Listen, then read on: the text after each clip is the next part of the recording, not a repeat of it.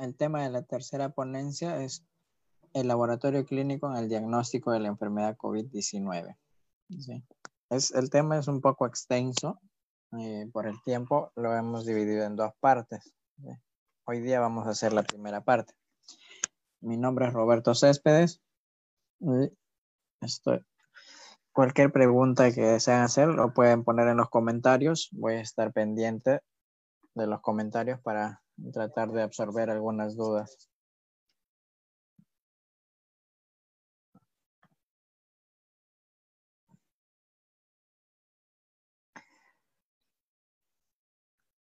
El curso completo es el laboratorio clínico en el diagnóstico de la enfermedad COVID-19.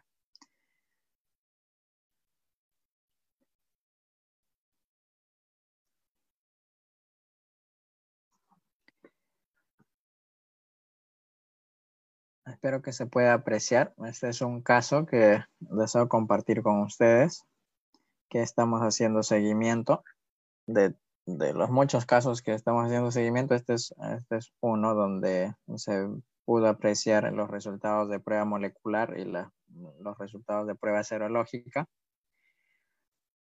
en la plataforma web del, del CIS-COVID acá en Perú, para los que no son de Perú, se está utilizando una plataforma web donde todos los laboratorios ingresan los resultados y se puede, el paciente puede observar, ¿no? Ingresa sus datos del documento nacional de aquí de, de Perú, es el DNI, Documento Nacional de Identificación. Ingresa sus datos y puede acceder a sus resultados. Y en el software, bueno, no, no está en orden. Y ahí lo puse nada más. Lo, resalté. Uno. En la parte penúltima está el 2. Luego está el 3, 4 y 5. ¿sí? Hay cinco resultados. Eh, lo, resalté con números para, poder guiarnos por el orden de los resultados. Miren este caso. El, el día 20 de marzo de este año, este paciente se hizo una prueba molecular. ¿sí? Y salió negativo. Estamos hablando marzo cuando ya la pandemia ya, ya había llegado a Perú. Entonces, por ello, se sometió a hacerse esta prueba. Luego, en la penúltima, le puse el 2 porque esa es la fecha que, el siguiente análisis que, que se hizo. ¿sí? El 7 de mayo del 2020 se hace una prueba serológica, una prueba de flujo lateral y le sale IgM positivo. El 7 de mayo. ¿sí? En el número 3 está la fecha del análisis de la prueba molecular. O sea, bueno, detectan que está con IgM positivo. Bueno, vamos a confirmar qué pasa. Vamos a confirmar si tiene o no el virus. ¿sí? El como, el tercer examen se realiza el 8 de mayo del 2020, al día siguiente, ¿sí? se hace la prueba molecular y sale negativo. Ojo, tiene IgM positivo y la prueba molecular da negativo. Se hace un nuevo seguimiento el 21 de mayo. Porque no se ve, en este caso, una relación del resultado de la prueba de flujo lateral versus la prueba molecular. El 21 de mayo, ahí está con el número 4, se vuelve a hacer un análisis. En este caso, prueba molecular, resultado da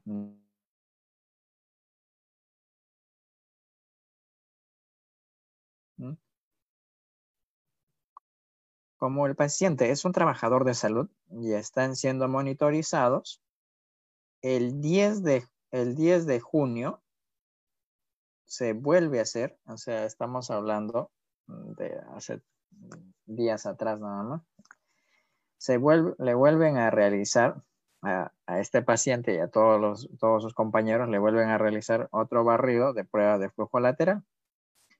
Y vuelve a dar IgM positivo.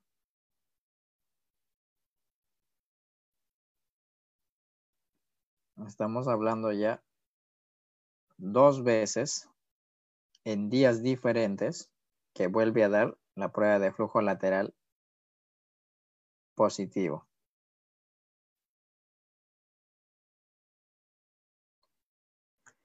A ver, voy a, voy a leer los comentarios.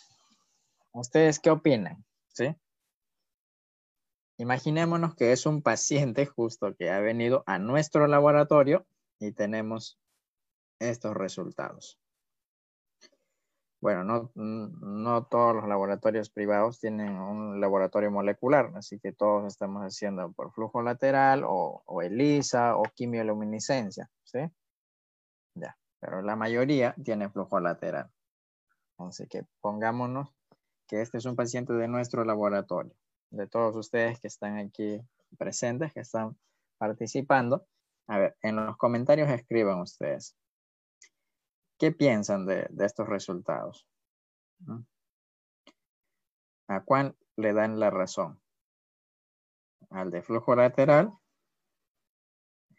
¿A la molecular? ¿Qué otras pruebas mm, agregarían, en este caso, para hacer seguimiento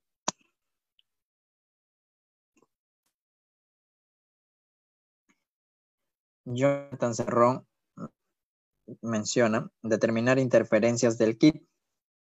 Es un buen punto. En los insertos de, de, todos los reactivos para el laboratorio, de todos los insumos para el laboratorio, en los insertos indican mm, las, las interferencias que puede haber. Si tenemos un reactivo para glucosa, para bilirrubina, igual nos dice que a partir de tanto de hemoglobina, a partir de tanto de bilirrubina puede haber interferencia. Y lo mismo pasa aquí. Sería leer y averiguar cuáles son las interferencias que, que pueden dar un falso positivo o un falso negativo.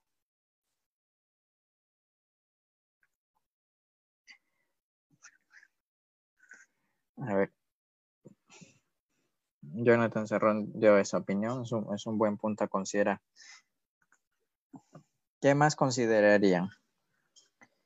Estoy leyendo los comentarios ahí. En los comentarios pongan, por favor. ¿Cuál sería la interpretación de ustedes tener, eh, al tener estos resultados?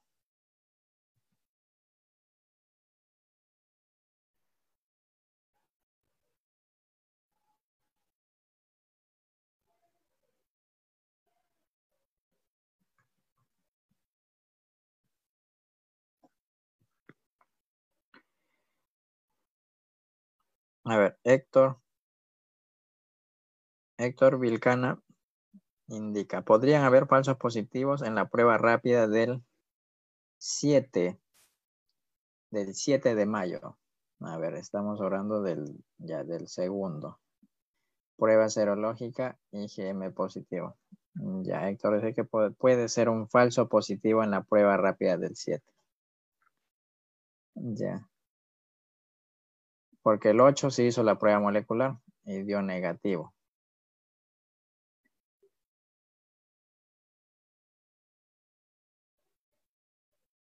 El 21 de mayo se vuelve a hacer otra prueba molecular, da negativo.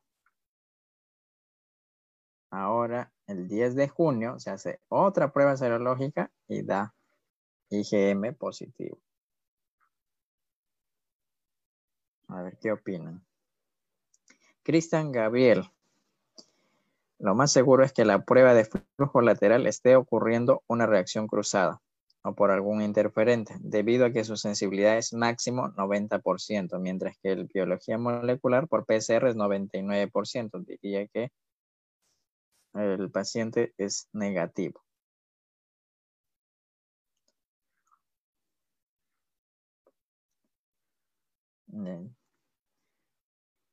A ver, ¿quién más comenta sobre este caso?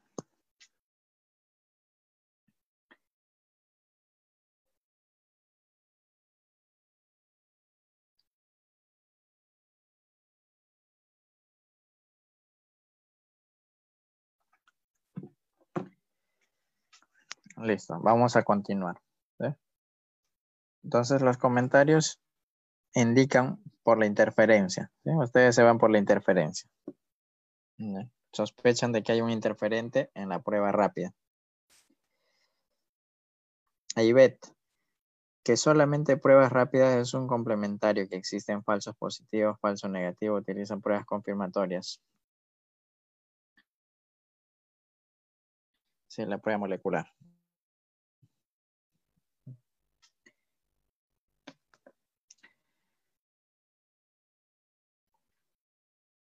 Les traigo este caso porque estoy viendo que muchos están considerando a las pruebas de flujo lateral como, como una prueba de diagnóstico. ¿sí? En este caso para COVID, yo sé que en las pruebas de flujo lateral hay buenas marcas para que tienen buen rendimiento, pruebas de buen rendimiento para VIH, para sangre oculta en heces, tienen un muy buen rendimiento. Y que mm, lo más probable es que si te dan positivos sea un paciente que, que tenga la enfermedad. Pero debemos ser conscientes que la metodología de flujo lateral ha evolucionado bastante, pero en este caso, la enfermedad de coronavirus COVID-19 es reciente, es nueva. Entonces, deducimos que hay algunas pruebas que tienen buen rendimiento y otras que tienen bajo rendimiento. ¿Y cómo descartamos ello? Sí o sí tenemos que hacer control de calidad, tenemos que hacer verificación de métodos antes de su uso, luego control de calidad y seguimiento. Jonathan Montoya. Estimado, faltan datos. Un ejemplo, las dos pruebas rápidas son de la misma casa comercial, otro los días que inició los síntomas del paciente y para culminar el riesgo de exposición. Sí, son de la misma casa comercial.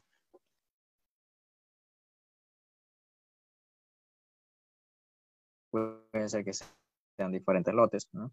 Es el mismo lote de la misma casa comercial.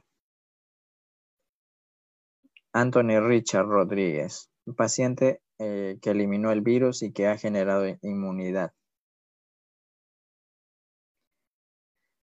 Ah, a ver, paciente que eliminó el virus.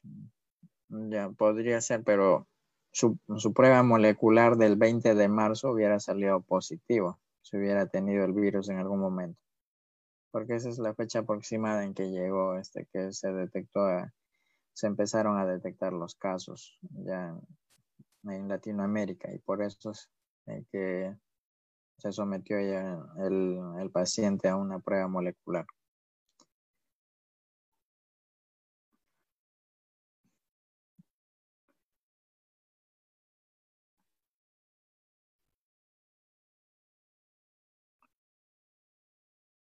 Jonathan, si fuese el caso que la serología del, 7 de mayo es positivo, el de junio sería IgG positivo. Sí, buen punto.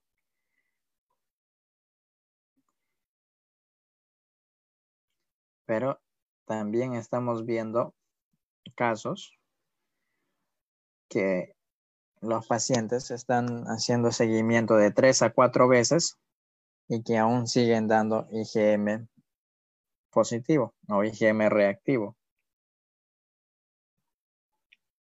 Edit risk, interferencia en la prueba de serología.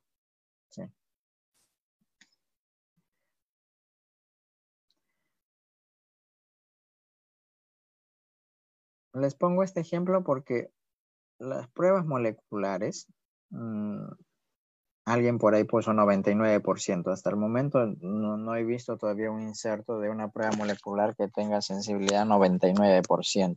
Sería espectacular si la hay, ¿no? Si ustedes conocen alguno, mm, sería, sería muy bueno este, que compartan ese inserto. Pero las pruebas moleculares, la mayoría tiene 86, 92, 93%. ¿no? Pero ¿Qué quiere decir? Que hay un porcentaje que sí va a haber falsos negativos también. y también de las pruebas eh, serológicas, no solamente de flujo lateral, sino igual todos tienen un porcentaje de, de, de sensibilidad y de especificidad o de valor predictivo positivo o valor predictivo negativo.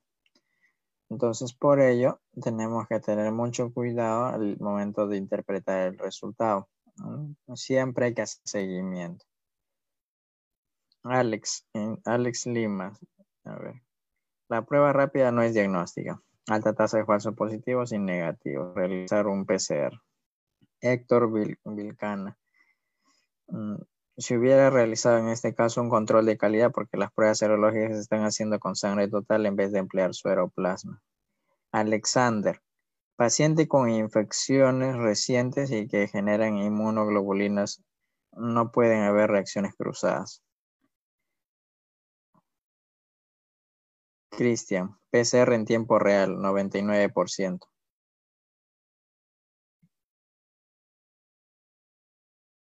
Jonathan, una consulta, ¿la muestra fue sangre total o suero?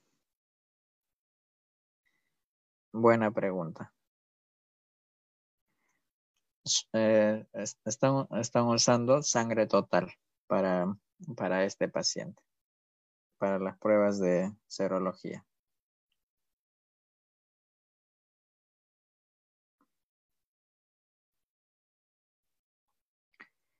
Jason Apaza, la clínica ayudaría mucho.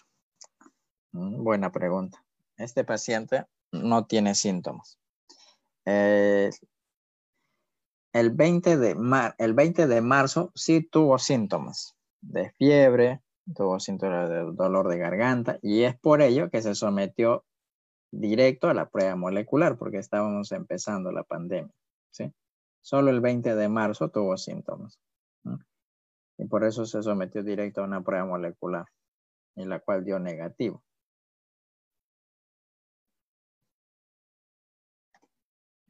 Bueno, espero que les haya gustado este caso.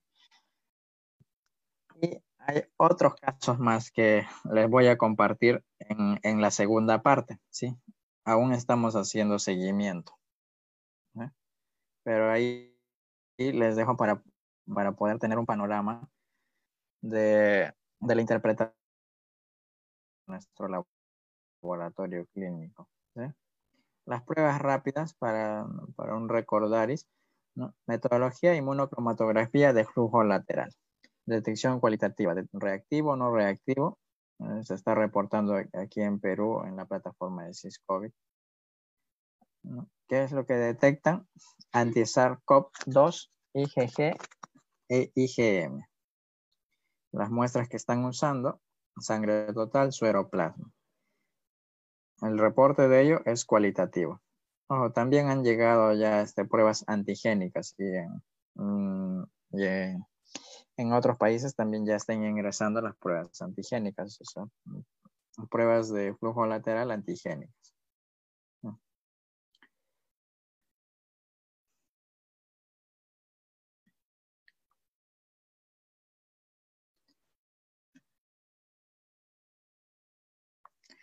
Jonathan Montoya pregunta, pero ¿cuál fue el resultado? El caso que les mostré es uno de los nueve casos que estamos haciendo seguimiento. El, día de hoy eh, hemos hecho la recolección de las muestras, de nuevo, del suero. Y el día, el día lunes vamos a, vamos a hacer este, la lectura por quimioluminiscencia para ver la titulación. Sí, esta es la primera parte del tema que estamos abordando. En la segunda parte, que va a ser el día miércoles a las 9 de la noche, aquí mismo en el Facebook, vamos a adjuntar ahí los resultados que hemos obtenido por quimioluminiscencia. Pero igual ya eh, les estoy compartiendo el caso para poder abordar todo este tema. Era, necesario que les muestre el caso. Eh, el día miércoles 9 de la noche vamos a presentar ya con el resultado de quimioluminescencia y otra metodología más que también este, ya se adquirió mm, y vamos a presentar esos resultados de, estos nueve pacientes. El que les mostré es solo de uno. Tenemos ocho casos más similares, incluso hay con IgG e IgM eh, reactivos. Entonces vamos a repasar algunos conceptos. Sensibilidad, especificidad, falsos positivos, falsos negativos.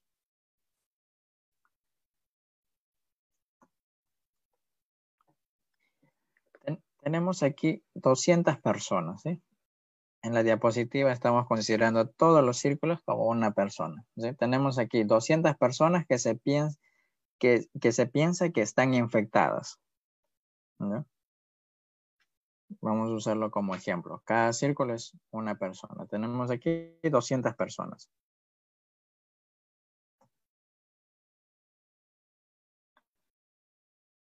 De estas 200 personas que se piensa que están infectadas, solo 100 están realmente infectadas. ¿sí? Que están de punto negro. Los círculos negros. La prueba de flujo lateral identifica que 82 personas, todos los círculos negros, han sido infectadas con COVID-19. ¿sí? Repito, la prueba de flujo lateral identifica que 82 personas han sido infectadas con COVID-19. Aquí es en la imagen hay un, están los círculos de color negro y también está sobre un fondo celeste y un, un celeste pastel más claro, ¿sí? Para, poder separar del, del total y los que son detectados.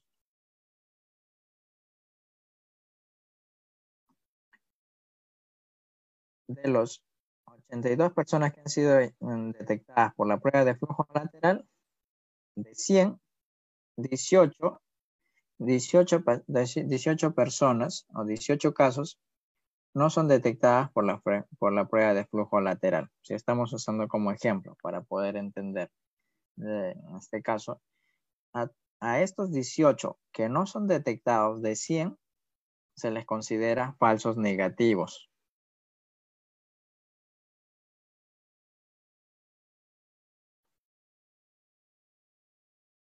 Aquí con, con círculos de, de color blanco están 13 personas que no estaban infectadas, se les dijeron que tenían anticuerpo anti-SARS-CoV-2. Estos vendrían a ser los falsos positivos. 87 se identificaron correctamente que no tenían la infección. Estos son los verdaderos negativos.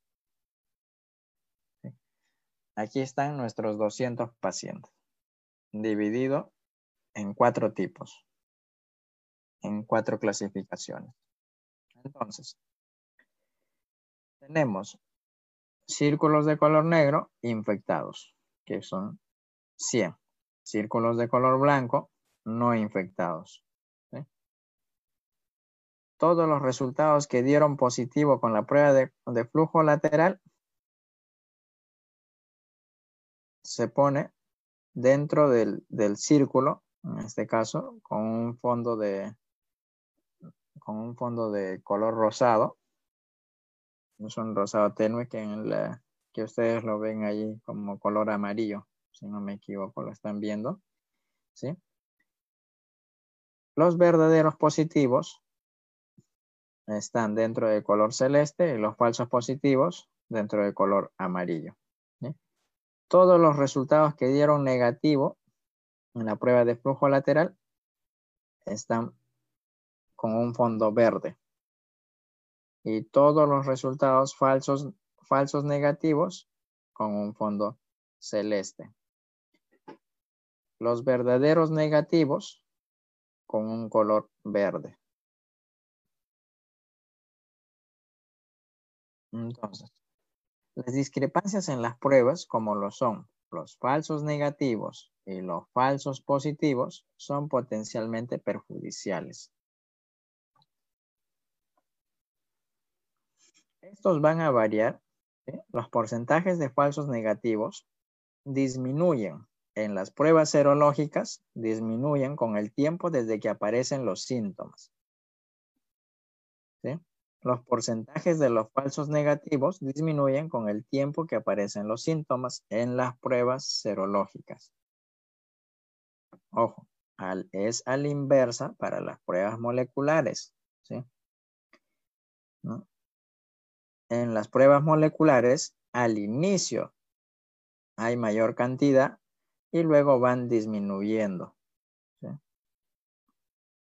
no, se debe interpretar de la misma manera. Si tengan mucho cuidado. Estamos hablando en este caso para las pruebas serológicas, los que detectan anticuerpos.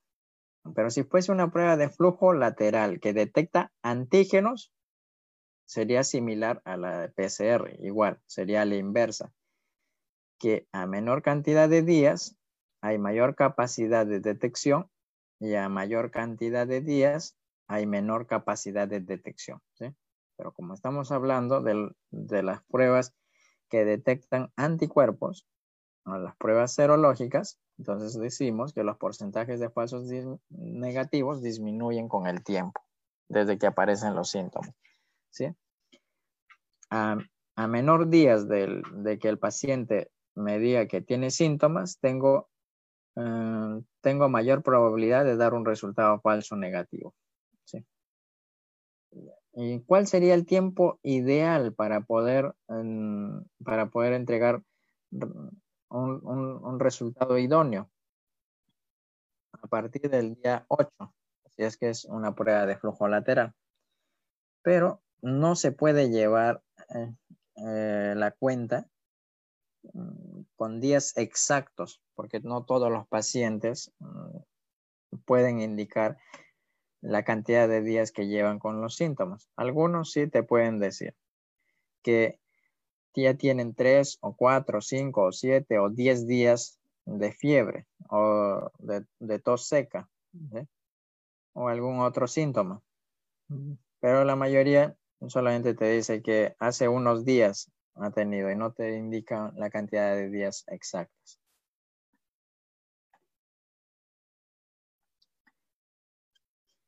Entonces, si hay signos y síntomas de COVID-19, realizar prueba molecular. Si no hay signos y síntomas de COVID-19, ¿qué se hace? ¿Mm? Si nosotros decimos que el paciente que vino a hacerse su descarte o la empresa que nos ha contratado justo Maga Yegra pregunta, ¿qué pasa con los asintomáticos? Justo estamos hablando de ello, ¿sí? Si no hay signos y síntomas de COVID-19, ¿qué pasa con ellos? ¿Sí? Imagínense que para, para el colmo de los colmos, nuestra prueba haya dado falso negativo a un paciente que no tiene signos y síntomas. Entonces, aquí es la pregunta más inquietante. Si es que nosotros no hacemos verificación de métodos a las pruebas que estamos utilizando en nuestra institución, pues no vamos a tener un panorama o una idea general de la cantidad de falsos negativos que, podríamos estar dando o falsos positivos.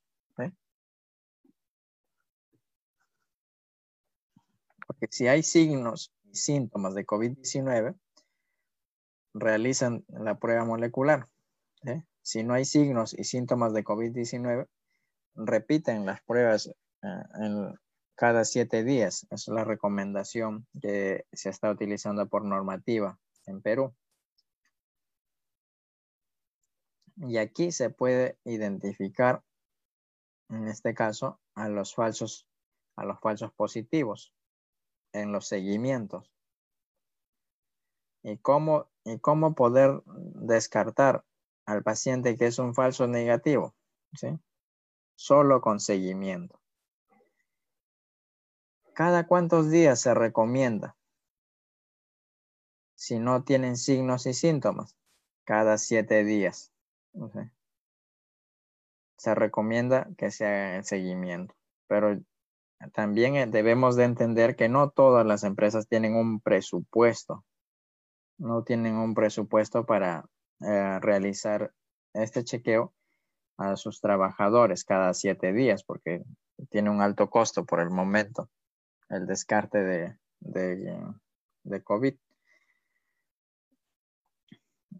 Entonces algunas empresas lo están haciendo cada 14 días y otros cada 20 días. Pero lo ideal sería hacer el seguimiento cada 7 días. Entonces, ¿qué debemos decir nosotros al paciente? No solamente es entregarle su informe o su resultado.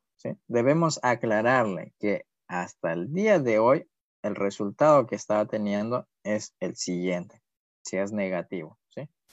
Señor, usted hasta hoy día está negativo, ¿sí?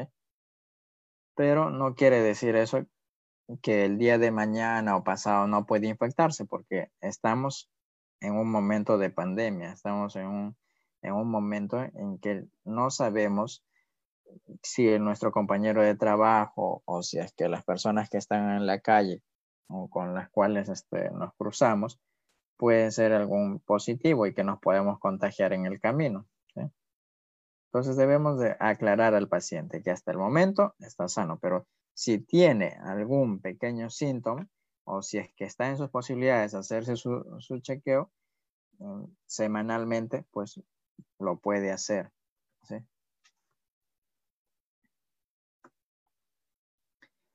Ese es el, el flujograma que se está utilizando en el Ministerio de Salud de Perú. Caso sospechoso. Prueba de flujo lateral, IgM o IgG. Si es reactivo, aislamiento y manejo correspondiente. Si no es reactivo, si tiene síntomas leves o factores de riesgo, aislamiento y repetir la prueba de flujo lateral a los siete días. Si no es reactivo, pero tiene síntomas moderados y severos, en un caso leve o factores de riesgo, directo para prueba molecular. Si es positivo la prueba molecular, aislamiento y manejo correspondiente. Si es negativo, repetir prueba siete días después, si aún tiene los síntomas, moderados o leves. Pero ¿Qué es lo que nos está dando a entender este flujograma?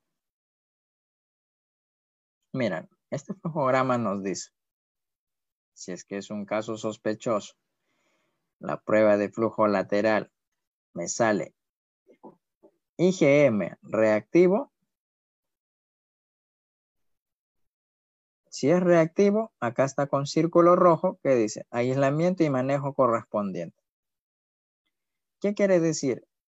que mediante este flujograma estamos considerando a la prueba de flujo lateral como de diagnóstico. ¿sí? Cuando no es por el momento, todavía esta metodología no debe ser considerada de diagnóstico. ¿sí? Solo de detección, más no de diagnóstico. Entonces, ante esto, el Colegio de Tecnólogos Médicos también emitió una guía, En el cual presentó el siguiente flujograma. Tenemos casos sospechosos. Los casos sospechosos con síntomas menores a siete días. ¿sí? Con síntomas, ¿sí? Con síntomas menores a siete días prueba molecular RT-PCR. Si la prueba molecular sale positivo, un caso confirmado. Si la prueba molecular sale negativo, se considera aún un caso sospechoso. Colectar nueva muestra en 24 horas y ante una alta sospecha, evaluar la obtención de muestra de tracto respiratorio bajo. Aquí no solamente te dice que recolectes, en este caso, o tomes una nueva prueba de PCR, sino que debes tener estas condiciones o estas recomendaciones que te brinda adicionalmente. Si ahí te sale positivo, el caso es confirmado. Si te sale negativo, recién descartas el caso.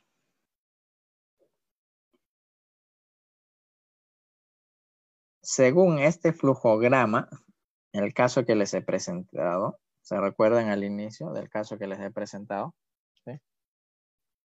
Que tiene el paciente dos pruebas negativas Ahora vamos al lado derecho. El caso sospechoso. Caso sospechoso con síntomas mayor igual a 7 días. Prueba serológica negativa.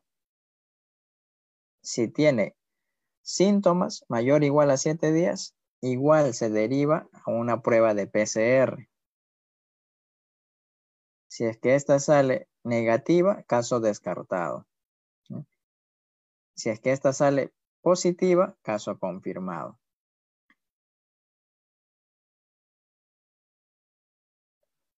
Si la prueba serológica sale positiva, estamos hablando de derivar a una prueba molecular.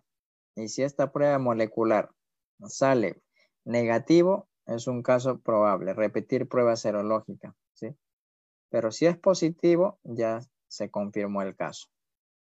Para los que tienen prueba molecular positiva y prueba serológica negativa, se vuelve a repetir la prueba y si sale positivo, se confirma el caso.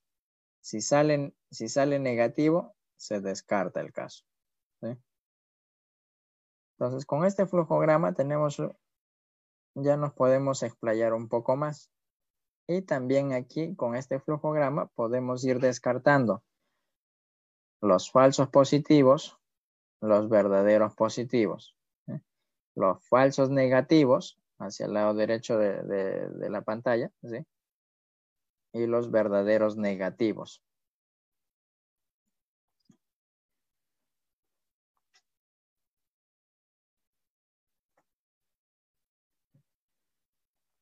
Pero no solamente queda ahí. También tenemos criterios de exactitud diagnóstica según la CLCI, la guía EP12 A2, en su versión A2. ¿Qué nos indica? Son los, eh, los criterios de, de exactitud diagnóstica, son los mejores criterios actualmente disponibles para establecer la presencia o ausencia de la condición evento o característica de interés mediante un método único o una combinación de métodos que incluyen pruebas de laboratorio, pruebas de imagen, patología e información clínica, incluido el seguimiento. Pacientes enfermos clínicamente confirmados y pacientes sanos clínicamente confirmados. Entonces, no debemos de obviar la clínica, los síntomas que tiene el paciente son de vital importancia. Y con el flujograma, del, con este flujograma propuesta por el Colegio de Tecnólogos Médicos de Perú, les estoy mostrando que fácilmente se puede identificar los falsos positivos y falsos negativos por la capacidad de seguimiento que se describe en este flujograma.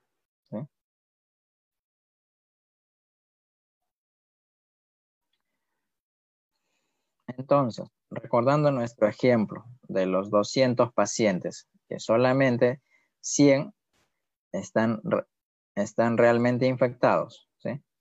Círculo negro, pacientes realmente infectados. El criterio de exactitud diagnóstica, ¿cuál sería? Prueba de laboratorio positivo, síntomas y prueba de imagen. en los hospitales se están usando la tomografía computarizada. Con ello, con estos tres, prueba de laboratorio positivo, los síntomas proporcionados por el médico y la prueba de imagen, ¿sí? proporcionados también mm, por la tomografía computarizada, nos van a brindar los criterios de exactitud diagnóstica. Mm. Entonces, ¿por qué les describo estos puntos? Porque muchos están considerando solo a la prueba molecular como, como prueba de gol estándar. Y hay que tener mucho cuidado, porque la prueba molecular también te puede dar, en este caso, falsos positivos o falsos negativos. Por ello, la CLCI no recomienda el, uso de la palabra de gol estándar. Si hablamos en la EP12, que son para evaluar métodos cualitativos, no recomienda el uso de la palabra gol estándar, porque no, no hay una prueba 100% efectiva. Eh, las hay, las que tienen mayor rendimiento y las que tienen menor rendimiento. Y estas pruebas van a ir acompañadas siempre de otras. Entonces, seguimos repasando. Cuando los test de flujo lateral se comparan con muestras que cumplen criterios de exactitud diagnóstica, con lo que les he mencionado en la diapositiva anterior. O sea, tiene la clínica, eh, tiene la tomografía computarizada y tiene el, resultado de laboratorio positivo o en los tres está negativo, entonces aquí obtenemos en este cuadro muestras con criterio de exactitud diagnóstica, ¿sí? Positivo o negativo. La prueba a comparar, ¿sí? En este caso tengo mi prueba de flujo lateral de la marca X que he comprado y aquí, y aquí vamos a poner nuestros resultados positivos y negativos, ¿sí? Entonces, positivo con positivo nos dará verdaderos positivos. Positivo con negativo nos va a dar falsos positivos. Negativo con positivo, falsos negativos. Y negativo con negativo, verdaderos negativos.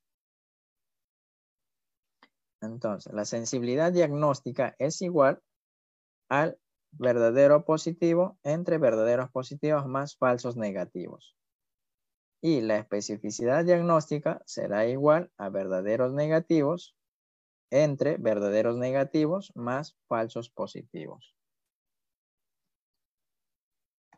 Entonces, con nuestro ejemplo de los 200 pacientes, los puntos negros vendrían a ser los pacientes. En este caso, tenemos 82. 82 que 82 pacientes verdaderos positivos. Tenemos aquí positivo, positivo. Y tenemos 13 pacientes. En este caso, esos 13 pacientes, ¿qué son? Aquí está, positivo y negativo. Verdaderos, en este caso son falsos positivos. Tenemos 13 pacientes que son falsos positivos. Tenemos negativo y positivo. 18 pacientes. Tenemos 87 pacientes, ¿sí? Que son verdaderos negativos. En la suma, en este caso, de, hacia, el lado hacia el lado horizontal, nos dan 95, 82 más 13, 95. Y en la suma, 18 más 87, nos dan 105 si hablamos de sensibilidad diagnóstica, tomamos el dato de los verdaderos positivos, positivo con positivo, 82. Entonces ponemos aquí 82 más 18, hacemos el cálculo y nos da 82%. Y para la especificidad diagnóstica tenemos aquí a los verdaderos negativos, entre verdaderos negativos y más 13 de aquí de los, de los falsos negativos nos da igual a 87%. Todos estos datos vienen en el inserto.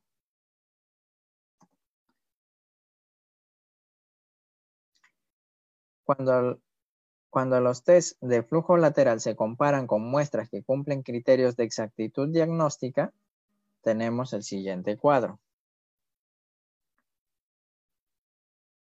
Hacia el lado, hacia el lado horizontal, ¿sí? los verdaderos positivos y los falsos negativos nos darán valor predictivo positivo.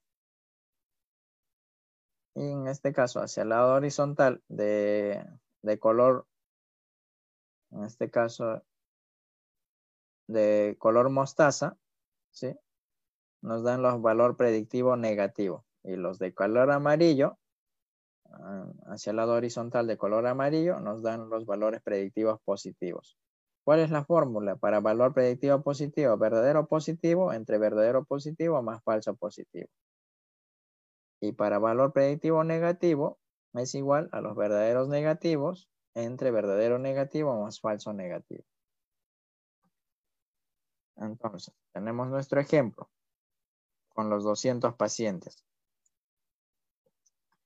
Tenemos aquí 82 positivos 82, 13 eh, negativos, 18, 18 negativos y 87 verdaderos negativos. Sacamos el cálculo. Tenemos aquí, reemplazamos solamente los números ¿sí? y obtenemos nuestros datos en porcentaje. Todo esto se hace en Excel y ya, ya hay plantillas de Excel ya predefinidas que pueden obtener rápidamente estos datos. Pero igual, ahí están los ejemplos. Tenemos sensibilidad diagnóstica, tenemos especificidad diagnóstica, valor predictivo positivo y valor predictivo negativo. La sensibilidad, en este caso de 100 pacientes que están realmente enfermos, mi prueba detecta a 82 que están enfermos. Solo 82. Para este ejemplo, eso vendría a ser mi sensibilidad diagnóstica. Mi valor predictivo positivo me, da como resultado 86.3%. ¿Qué quiere decir? De 100 pacientes con prueba rápida positivo, 83.3% probablemente sí están enfermos. Y mi valor predictivo negativo me indica que de 100 pacientes con prueba rápida, 82.9 probablemente sí están sanos. Cuando, cuando las pruebas de flujo lateral se comparan con un método que no es el criterio de exactitud diagnóstica, ¿qué es lo que pasa? El porcentaje se le en este caso a ese resultado se le llama porcentaje de acuerdo positivo y porcentaje de acuerdo negativo. Cuando, cuando se compara con un método que no es de criterio de exactitud diagnóstica.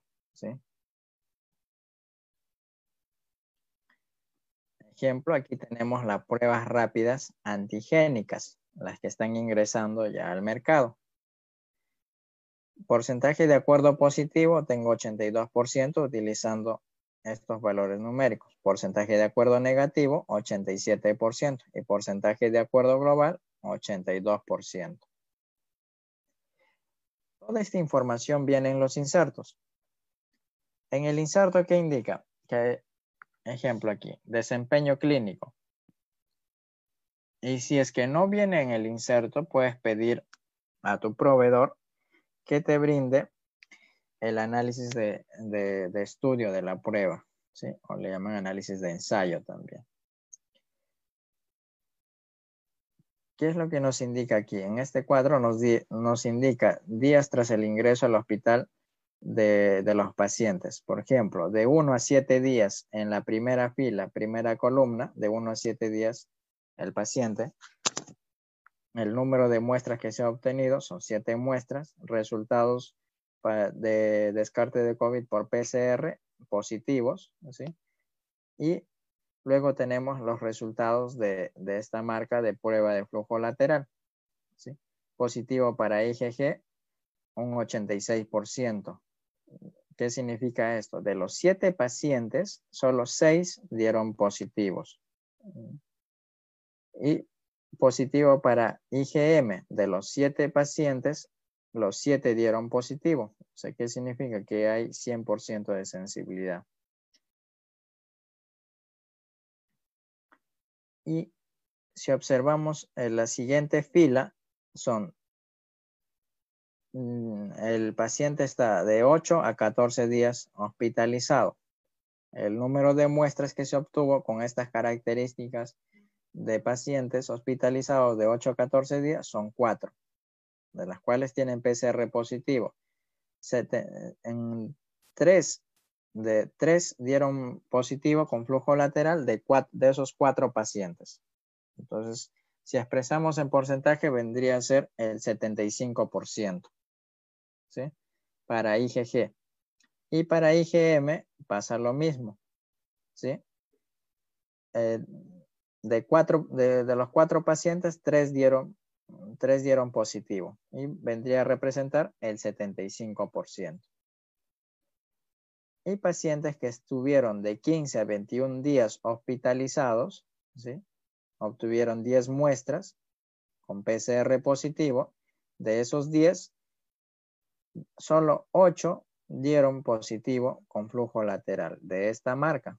Y eso representa el 80% para IgG. Y para IgM también fue lo mismo. De 10 pacientes, solo 8 fueron detectados mm, con reactivo o, o reportados como positivo que también vendría a ser el 80%. Y así sucesivamente se fueron haciendo los análisis de acuerdo a la cantidad de días hospitalizados. Luego tenemos aquí en 1.2 concordancia negativa. Para, para, para poder expresar la concordancia utilizaron un total de 270 muestras. Estos números de muestras de 270 fueron confirmados por PCR con resultado negativo, obteniendo de los 270 pacientes negativos, solo 265 salieron en la prueba rápida como negativo y tuvieron 5 falsos positivos. ¿Qué significa? Que tuvieron el 98.1%. ¿sí? de negativos en esta prueba de flujo lateral. Para IgG y para IgM, de los 270 pacientes que eran verdaderamente negativos, salieron 268 como negativos en esta prueba de flujo lateral. ¿Qué representa ello? Que el 99.3% en este caso tiene como resultado de porcentaje de esta prueba de flujo lateral.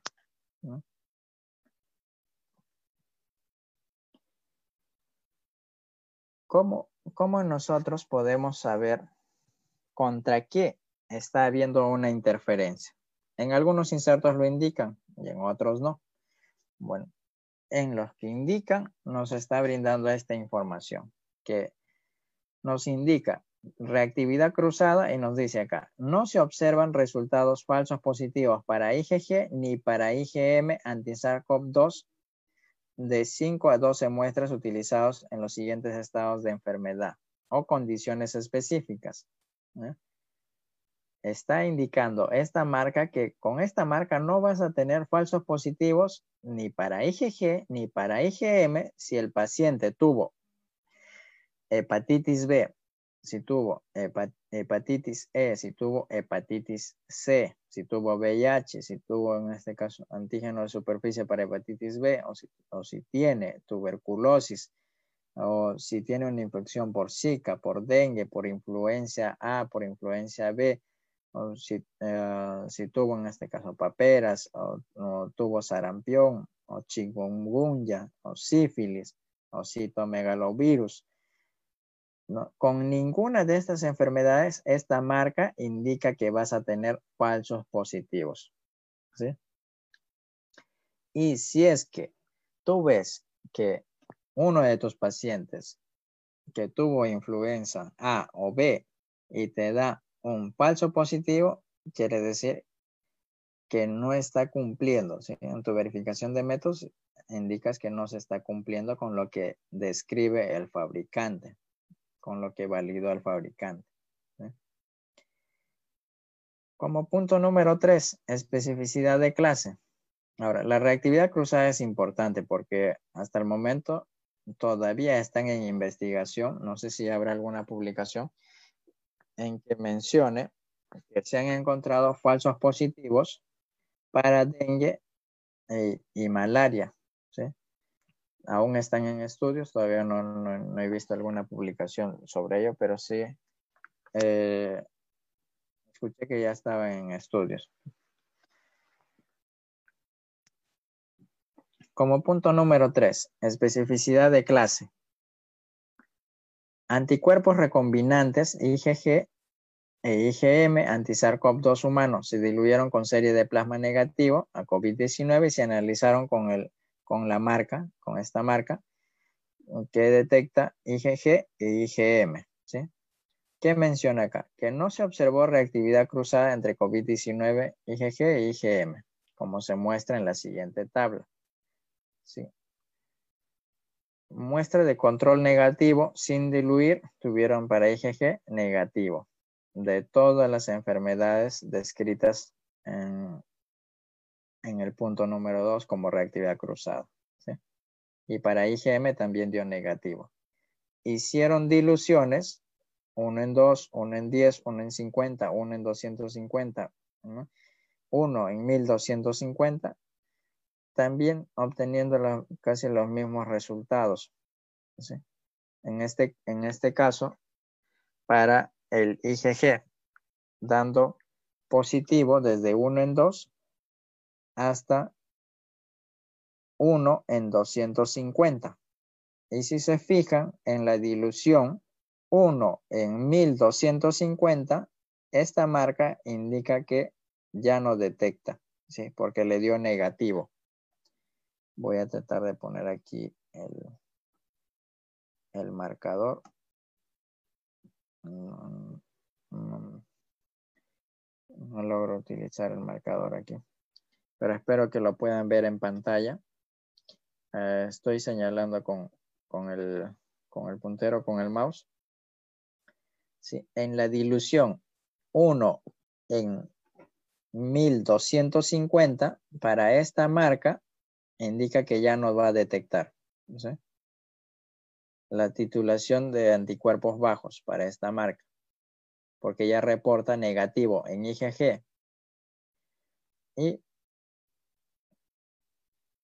para el IgM, en diluciones de 1 en 2.5, indica que tuvieron resultados negativos hasta 1 en 1000, a ver, hasta 1 en 640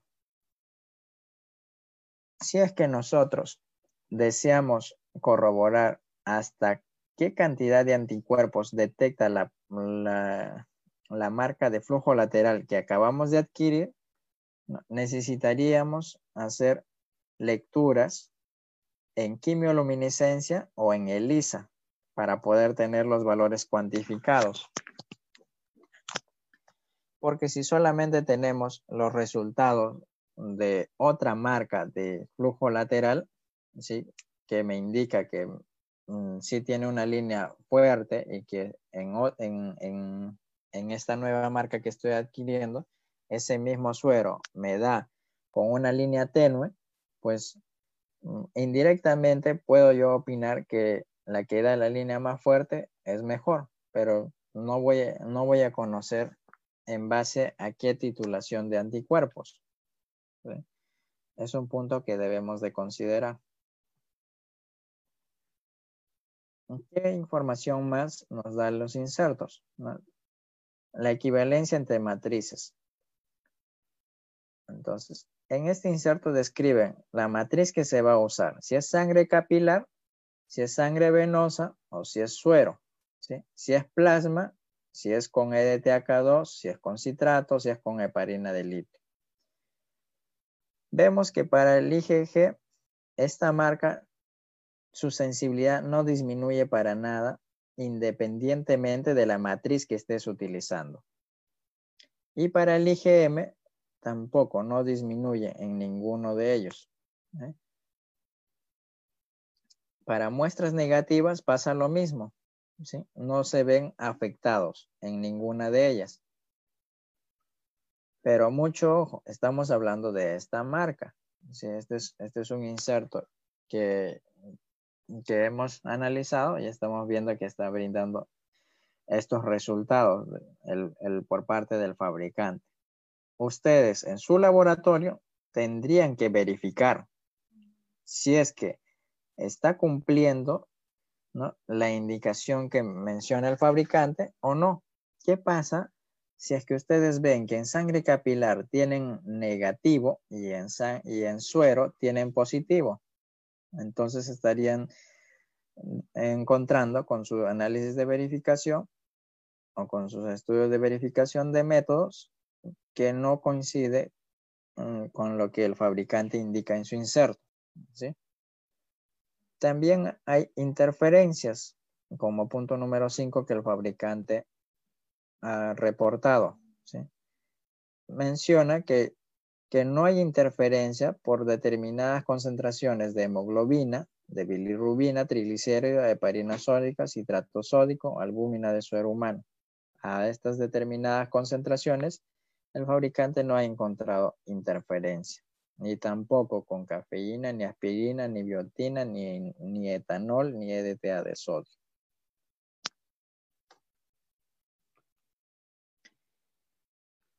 Para los que se han unido mm, recientemente, este fue el caso que presentamos al inicio de la, de, la exposición. Sí, estamos dividiendo en dos partes el tema de control de calidad para las pruebas serológicas porque vemos que es muy amplio. con, el repaso que hicimos el día de hoy, ya esperamos mm, poder brindar un, resultado del seguimiento de este caso y de otros casos adicionales que les he mencionado. Para los que están llegando recientemente, les, les repito el caso. son cinco resultados que ha obtenido este paciente. Es un paciente que tuvo síntomas de fiebre y tos seca el día 20 de marzo. Su primera prueba fue prueba molecular, le dio negativo. Luego, el 7 de mayo de este año se hizo una prueba serológica. Le salió IgM positivo. El 8 de mayo se hace una prueba molecular y le dio negativo. La cuarta prueba que se realiza es el 21 de mayo. Se hace de nuevo otra prueba molecular y le dio negativo. El 10 de junio, días atrás, se vuelve a hacer otro descarte y le da la prueba serológica IgM positivo. Le vuelve a salir el IgM positivo. Pueden comentar y describir qué es lo que ustedes piensan de este caso. A ver. Ahora voy a leer las preguntas. Los que estuvieron desde el inicio pueden empezar con las preguntas en, los comentarios. Voy a pasar a leer las preguntas.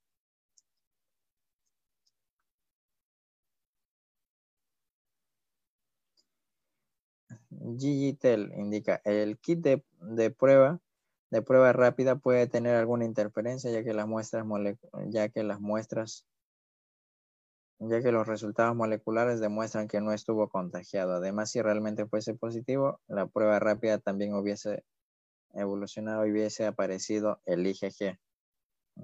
Sí, podría ser. Jason Apaza pregunta, ¿cuál es el más preciso y exacto?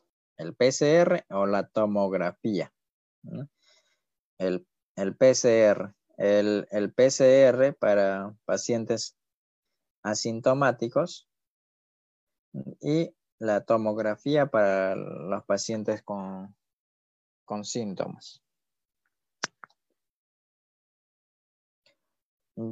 Jonathan Montoya eh, pregunta cuál es el resultado de esto. El día miércoles mm, vamos a adjuntar el, resultado de la prueba de quimioluminiscencia. ¿sí? Miércoles 9 de la noche, mm, aquí en la página de Facebook del ILC.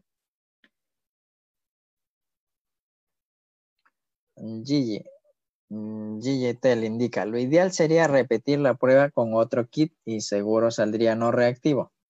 El día miércoles a las 9 de la noche también vamos a entregar ese resultado. Estamos haciendo el seguimiento a, este caso y a otros más que incluso hay otros con IgM y IgG positivo y resultado de prueba molecular negativo. A ver, vamos a ver qué salen los resultados el miércoles 9 de la noche. Jason Apasa pregunta, ¿qué es mejor usar, la sangre total o el suero? ¿Y por qué?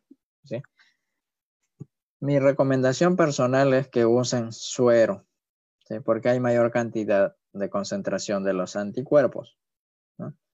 Por más que los insertos de los fabricantes te indican que no varía su sensibilidad, Ah, así como les mostré en la diapositiva anterior que menciona que en la prueba de sangre capilar tiene 100%, eh, no, no, sufre alteración la sensibilidad ni con otro tipo de muestra, pero en la práctica es lo que vemos es otra cosa.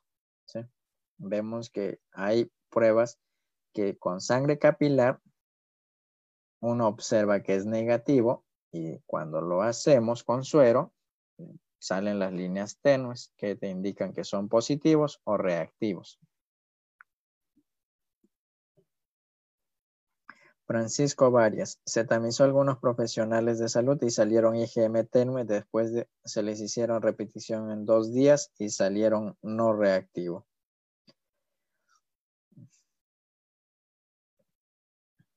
Ya, ¿qué significa esto? Que la concentración de los anticuerpos ha disminuido. Puede ser, si es que no hicieron otras pruebas para confirmar, como, la prueba molecular, o si tienen síntomas con las tomografías, tomografías computarizadas. Brian pregunta, si, si un resultado sale tenue o una línea muy finita, ¿qué se debe reportar? Hay que tener mucho cuidado con esto porque para algunas marcas, ¿sí?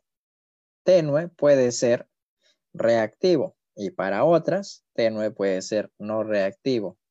no, no puedo ser muy ligero en responder a esa pregunta sin aclarar que va a depender del rendimiento de la marca que están usando.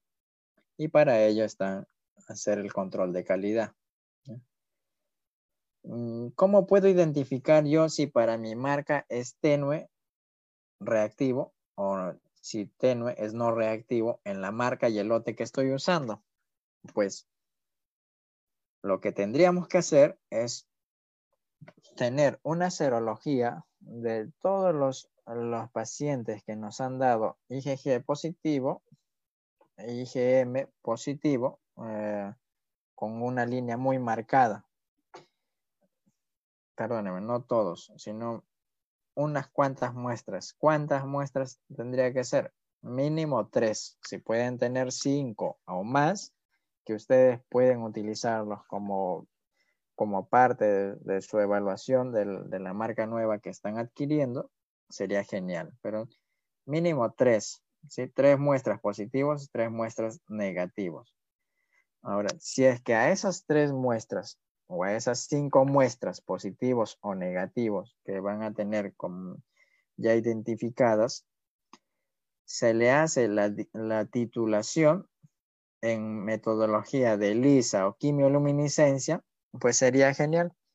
Si es que nosotros observamos que en la quimioluminiscencia mayor a 1 es positivo y menor a 1 es negativo, o en el ELISA también, podemos tener los, resultados de los titulados. ¿sí? Un ejemplo puede ser que si tenemos tres muestras positivas, uno nos da 1.5, la muestra 2 nos da 2 y la muestra 3 nos da 5, ¿sí?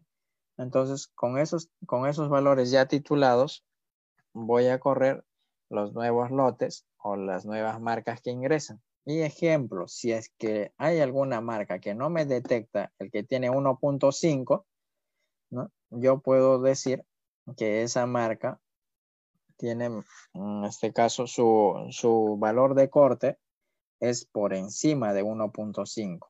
¿sí? Si me detecta una concentración de 2, entonces yo puedo decir que esa marca, su valor de corte es 2. A partir de 2 para arriba, recién va a detectar como positivo y en la cual nosotros podemos ver en esa marca una línea tenue. Pero ¿qué pasa si es que tengo en los tres sueros negativos, uno tengo con 0.9, otro tengo con 0.2, otro tengo con 0.5, ¿sí? que está considerado como negativo en una prueba de quimio eh, por, por este nivel de titulación, ¿qué pasa si es que el, el 0.2 que me dio en el resultado de quimio, en mi prueba rápida, me da una línea tenue? ¿Cómo yo lo interpreto? ¿Como positivo o negativo? Yo tengo que interpretarlo como negativo a esa línea tenue. ¿Por qué? Porque ya he comprobado con otra metodología que las líneas, eh, las líneas tenues son con títulos muy bajos, siempre en cuando haya verificado. Si no he verificado, entonces yo no puedo decir si en esta marca o en este lote las líneas tenues son positivos o negativos. no les podría decir. Si es necesario hacer el control de calidad.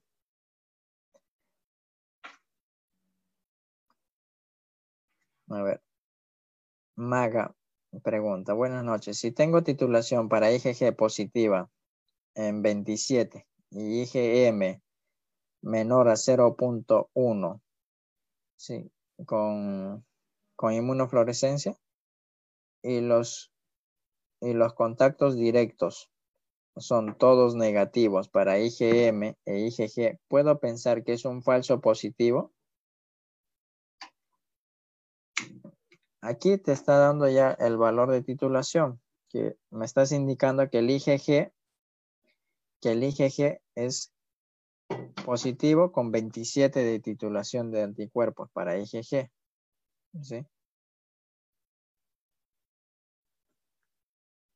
Si tiene 27 de titulación de, anticuerpos de IgG, podríamos interpretar, yéndonos a la gráfica de de infección, a la curva de las gráficas de infección, si nos vamos a esa gráfica, podríamos interpretar que el paciente está en un momento de recuperación, así que ya está saliendo de la enfermedad, porque el IgM no aparece.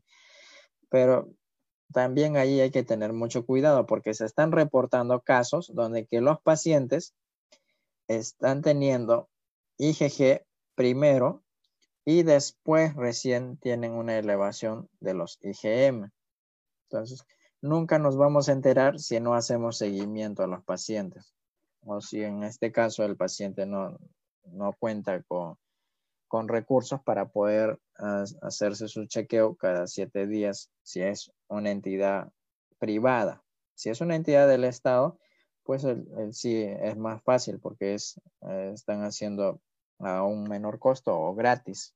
Solamente tienen que llamar acá en Perú al 106 o al 113 para que soliciten que se les haga el descarte, Siempre en cuando hayan tenido contacto con algún paciente positivo o tengan los síntomas. O en todo caso, a personarse al centro de salud más cercano o al hospital más cercano de su domicilio.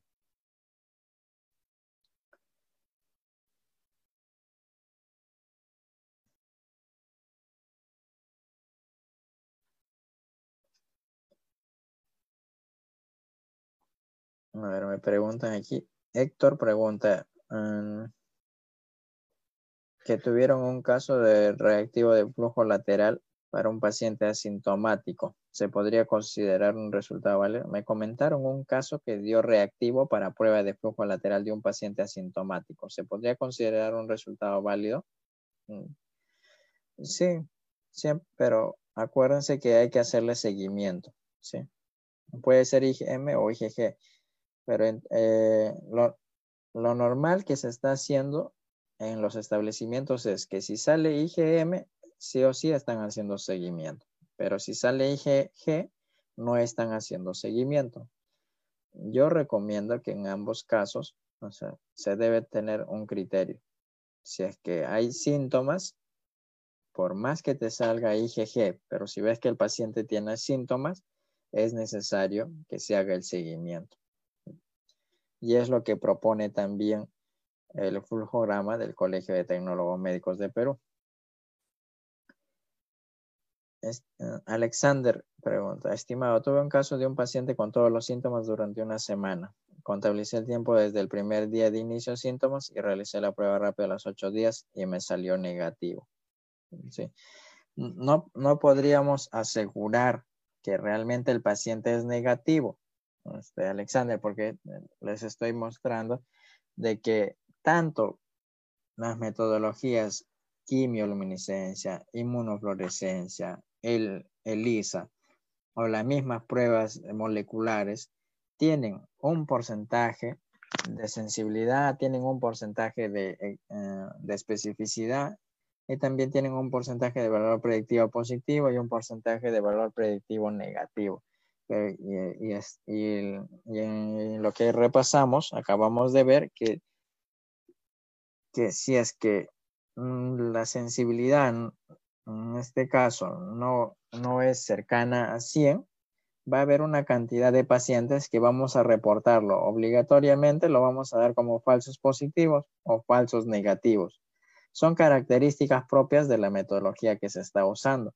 ¿Y cómo podemos llegar a disminuir para las pruebas serológicas los falsos, los falsos, en este caso los falsos negativos? Uno, usando eh, los sueros, ¿sí? dejando de usar la sangre capilar. Dos, si el paciente tuviese un seguimiento estricto, en este caso, eh, me parece muy bien lo que estás haciendo, contabilizando los días del síntoma. Si se lleva un registro de ello, al menos sí podríamos llegar a detectar a los verdaderos positivos y a los verdaderos negativos. ¿Por qué? Porque en, el SIS-COVID no te aparece, en el resultado del paciente, no te aparece si es que eh, si es que el paciente tiene síntomas o si tiene factores de riesgo, no te aparece, por más que se haya ingresado los datos en la ficha epidemiológica, pero en el momento del resultado solamente tienes esto, lo que están viendo en pantalla, es lo único que obtienes. Entonces es necesario tener un registro propio de los pacientes que, nosotros consideramos para seguimiento.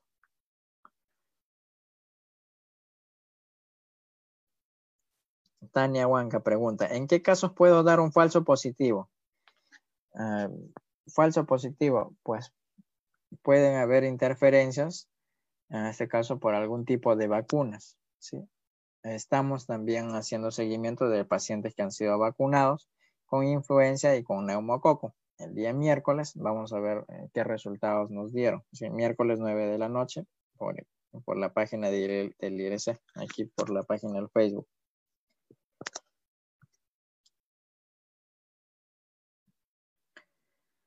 Lisbeth pregunta, ¿qué personas se deben aplicar las pruebas serológicas o las pruebas de flujo lateral?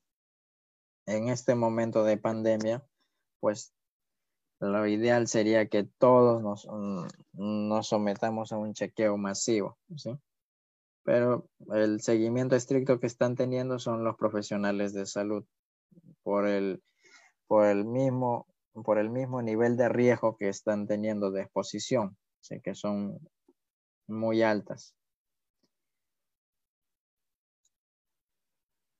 Y en las empresas, hay empresas que sí son muy estrictas con, con el control de, su personal y están haciendo cada siete días el chequeo a su personal.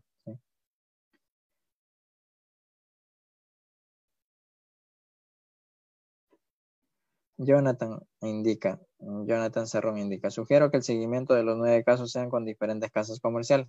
Sí, eso es necesario. Lo estamos haciendo así, con diferentes casas comerciales. Alexander Nizame indica, otro caso que hubo fue de que salieron tres pacientes con resultados tenues positivos, se aislaron y a los 16 días se les hizo la prueba rápida y salieron negativos, cuando se suponía que ya habría IgM e IgG. Sí. tuvieron pacientes con resultados tenues. entiendo que pensaban ustedes que recién estaba comenzando la enfermedad y ahí podría ser un falso positivo. Entonces, por eso les vuelvo a repetir que no, no podemos decir a la ligera que las líneas tenues sean positivas o negativas si no se han hecho el estricto control de ellas. Con muestras ah, tituladas con metodología de LISA o de quimioluminiscencia. Ángel Leive, existe una inconsistencia en los resultados laboratoriales. En este caso nos apoyan en la clínica y tomografía. Las pruebas rápidas y de PCR tienen sus limitaciones. Es cierto, es correcto.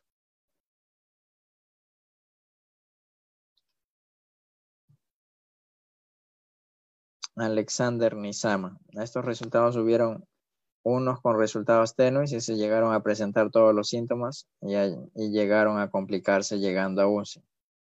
Es, muy lamentable. El día de hoy estuve eh, por, el Callao recogiendo una muestra también para seguimiento a un laboratorio del Callao y aún pude observar en los lugares que venden oxígeno toda una, toda una cuadra de personas literalmente con sus balones de oxígeno a mitad de la pista esperando a que se les atienda.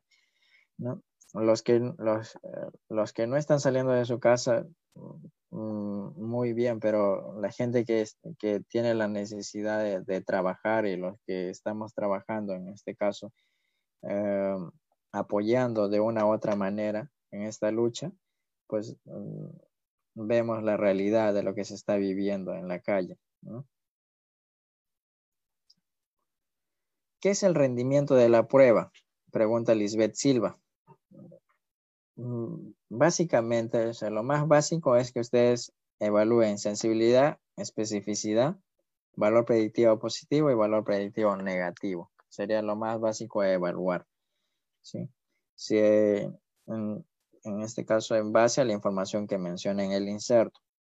Ahora, ¿cuál sería el siguiente paso? Que vean las interferencias y los, la cantidad de, anticuerpos titulados que puede detectar.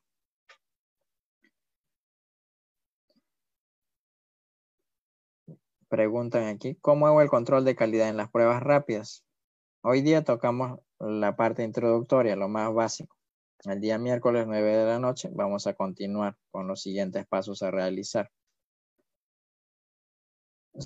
Susana Valles, ¿a qué se debe que el IgM y IgG positivo por más de 30 días en pacientes asintomáticos?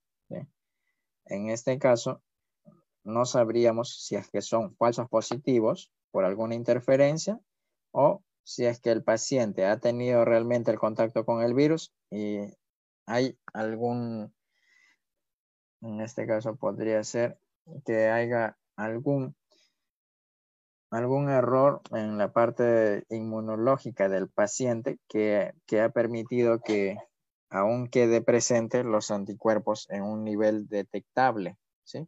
porque lo general es que mientras pasen los días, que el paciente ya se ha recuperado o que ya no esté presente el, el, virus en el paciente, estos anticuerpos disminuyan. Basándonos en los casos de las dos pandemias anteriores, que se han podido encontrar la presencia de anticuerpos hasta, hasta 70 o 90 días.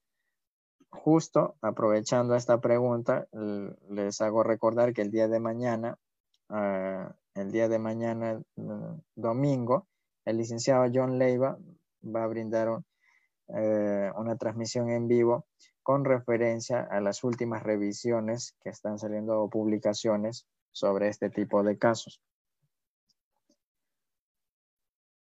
Damaris uh, Almaras pregunta, una duda y consulta. Si la prueba de ELISA da positivo y la prueba rápida negativo y PCR negativo, ¿qué quiere decir? ¿Que puede haber alguna interferencia en, en otras pruebas?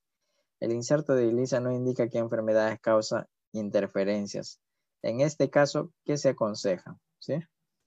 A ver, si la prueba de ELISA da positivo y la prueba rápida negativo y el PCR negativo, tendríamos que hacer seguimiento para ver si es que la PCR y la prueba rápida no son falsos negativos o el ELISA sea un falso positivo. Es necesario el seguimiento para poder llegar a ello. con la investigación, las preguntas que podemos realizar al paciente. En este caso, nosotros preguntamos a los pacientes que estamos haciendo seguimiento si han sido detectados con alguna otra enfermedad o si es que han tenido alguna vacuna para poder pensar que puede ser este, alguna de las vacunas que haya causado la falsa positividad en una determinada metodología. Otro caso que llegaron dos lotes de pruebas rápidas de diferentes marcas, hicimos verificación con un paciente en una de ellas salió positivo en una marca y la otra marca negativo y viceversa. Ahí es un rompecabezas porque no podemos determinar cuál es, cuál es mejor, porque estás comparando mm, metodologías similares. En este caso, ambos me estás mencionando que son pruebas de flujo lateral. Tendría que ser con una metodología de mayor rendimiento. Y esas están consideradas las ELISAs y las de quimioluminiscencia. Ahora, si, si tienes este el, paciente con PCR positivo, aún más, bueno, se deduce que te, debe marcar mínimo el, el, IgG tenue o el IgM bien marcado si la PCR está positivo. ¿Cuándo se debe utilizar la técnica cualitativa? Lo ideal es la técnica cuantitativa. Este, Lisbeth Silva, para tu pregunta. Lo ideal es la técnica cuantitativa, pero por el costo, ¿no? Por el costo que eh, aún está en el mercado, se está optando por, por la metodología de flujo lateral. Eh, tengo conocimiento que ya, ya están registrando en, en, nuestro país al menos las metodologías de ELISA, porque quimioluminiscencia ya hay en Perú, pero la metodología de ELISA ya están registrando y esperamos que pronto ingrese eso significaría que el nivel de costo de las pruebas de quimioluminiscencia que están en el mercado también van a disminuir indirectamente, porque las de ELISA sí están mucho más baratas. porque vienen las plaquitas por 96 pruebas, considerando que 6 van a ser usadas para la curva de calibración y los controles, tendríamos que sacar del costo total solo en base a las 90 pruebas. Y aún así, considero que, que, el costo es mucho menor que el, que el costo actual de las pruebas de flujo lateral. Mm, Edilberto Tuya. Respecto al caso, probablemente la carga viral sea demasiada baja por deficiencia en la preanalítica. Amerita control de calidad y ver protocolos. Mm, sí, buen punto. Sí, mm, hay que tener conocimiento que también las pruebas de PCR necesitan el control de calidad. Jaime Félix, ¿cuál sería la causa del IgG e IgM positivo y después de dos, de dos meses nuevamente IgG y IgM positivo? Mm, el día de mañana el licenciado John Leiva va a tocar, eh, digamos, va a responder a estas preguntas con la revisión de artículos que, que ha venido realizando ¿sí? el día de mañana. En la publicación de la fecha va a salir este, mañana en la mañana y de, la hora, perdón, de la hora va a ser mañana en la mañana. La transmisión va a ser en la noche. Ángel Leiva, puede ser útil anotar en los registros de laboratorio las cruces visuales de reacción para los casos de seguimiento. Por supuesto. Eh, gracias Ángel por tu comentario. Esto, esto sería genial que el laboratorio pueda anotar en su registro Mm, de la institución, porque en el reporte no se puede reportar ello, o sea, no puedes decir reactivo mm, con una, con una cruz o reactivo con dos cruces, con tres cruces o con cuatro cruces, no, pero si tienen ustedes eh, un registro y consideran en el registro ese seguimiento, sería genial, ¿sí? Sería genial que ustedes puedan eh, poner los datos del paciente, eh, si, está teniendo síntomas o no, eso es esencial para que ustedes puedan guiarse. Un ejemplo, si es que tengo yo, digamos, una línea bien marcada que puedes considerar tres o cuatro cruces, como sea tu protocolo, ¿ya? Que, que consideres a, las que están con una línea bien marcada y el paciente tiene síntomas, y de nuevo se repite la prueba el tercer o séptimo día que se está haciendo seguimiento o es un paciente hospitalizado y vemos que ya tiene menor fiebre y la, y la línea es más tenue, entonces yo puedo hacer un seguimiento y basándome en esta, en esta coloración de las líneas, puedo yo decir que la carga de anticuerpos o la titulación, no se dice carga, la titulación de anticuerpos está disminuyendo, ¿sí? Puedo guiarme o viceversa. Si es que el paciente está empezando recién la, la enfermedad o tiene los, eh, los síntomas fuertes, eh, en este caso serían síntomas leves que me dé una, línea tenue y luego cuando genere ya la enfermedad un poco más fuerte, su cuerpo reaccione, ya tenga las líneas más marcadas. ¿sí? Sería un buen punto para, para considerar en los registros. Si lo están haciendo, felicitaciones. Y si no lo están haciendo, pues es un buen método para poder hacer seguimiento. En este caso, si solamente tienen pruebas de flujo lateral.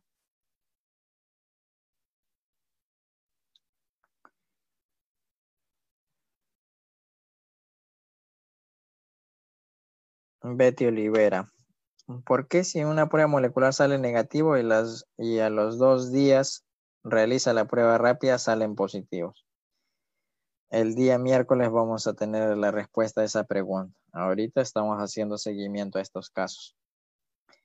Eh, César indica, eh, César Joan Fernández, la prueba gol estándar para SARS-CoV-2 PCR-RT. Eh, hay que tener, usar con pinzas, digamos, este, la definición de gol estándar. ¿sí? Dependerá del país, en este caso. Hay algunos países que están considerando como la prueba de gol estándar a la PCR, pero no todos los países. Y según la recomendación de la CLCI, en base a la EP12, nos considera que no deberíamos usar ya el término de gol estándar. O sea, ya están yendo para el desuso. ¿Por qué?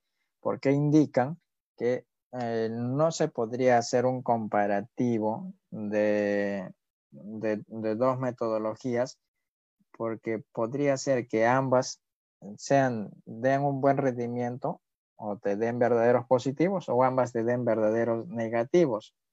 ¿sí? Se necesitan datos adicionales a, tan solo hacer una comparación de una prueba datos adicionales como en este caso se recomienda para el SARS-CoV-2, la tomografía computarizada y los síntomas. ¿no? no podríamos basarnos solamente en un PCR positivo. Mucho ojo con ese dato, mucho ojo. O sea, no, no podríamos ah, cerrar a la ciega que si la prueba molecular es positivo, entonces la prueba serológica también tiene que ser positivo. Entonces estamos aceptando que la prueba molecular pues mm, eh, tiene una sensibilidad del 100% y no es así. ¿Sí? Así me digan que tiene 99%, o sea, hay un 1% de población que va, que va a tener falsos positivos eh, en la prueba molecular. ¿sí? Bueno, gracias a todos por, ah, por acompañarnos hasta estas horas de la noche. Y nos vemos el día de mañana con la transmisión del licenciado John Leiva, el mañana, mañana domingo y el día lunes con, con el tecnólogo médico Leverton de Chile para el curso internacional de preanalítica, lunes 7 de la noche. Y el día miércoles, este miércoles que viene, para culminar el tema de control de calidad en pruebas de flujo lateral.